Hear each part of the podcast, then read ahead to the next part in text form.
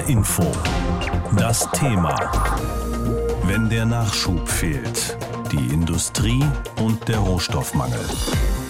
Haben Anfang Oktober, das Weihnachtsgeschäft steht vor der Tür, aber ob das heiß ersehnte neue Smartphone oder die schicken Sneaker am Ende dann wirklich unterm Christbaum liegen, das hängt auch davon ab, ob man sie überhaupt kaufen kann. Denn momentan leiden fast alle Industriebranchen unter Lieferengpässen, Produktionsstau und steigenden Preisen. Teilweise liegt die Produktion sogar brach. So lässt zum Beispiel der Autobauer Opel sein Werk in Eisenach bis Jahresende noch ruhen. Wegen Chipmangels kann dort nicht weiter produziert werden werden.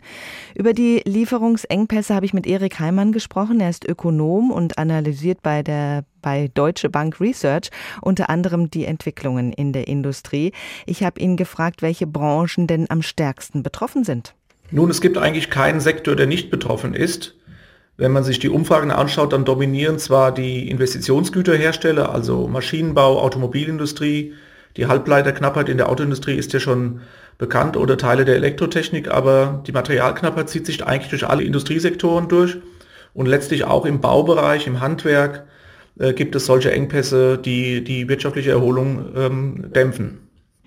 Und was sind die Gründe aktuell für diese Lieferengpässe?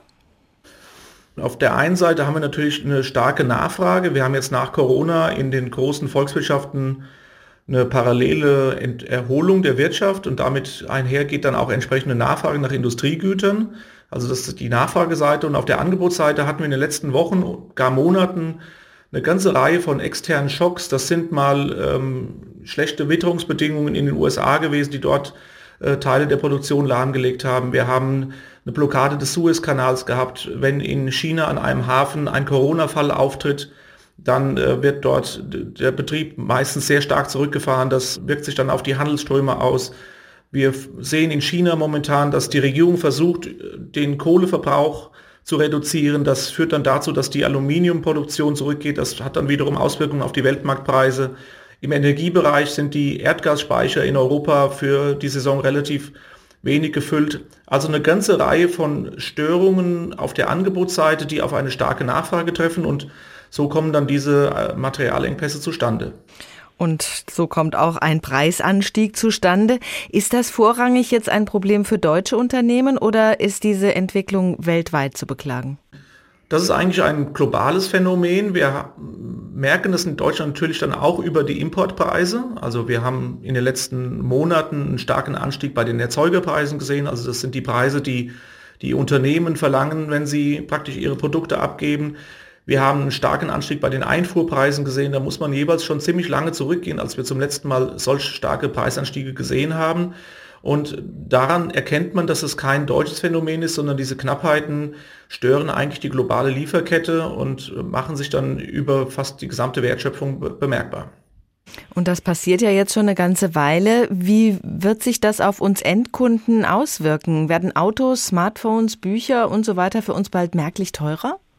Ja, auch das sieht man schon. Letztlich geht das von den Rohstoffpreisen über die Erzeuger- und Importpreise bis runter dann auch auf die Inflationsrate.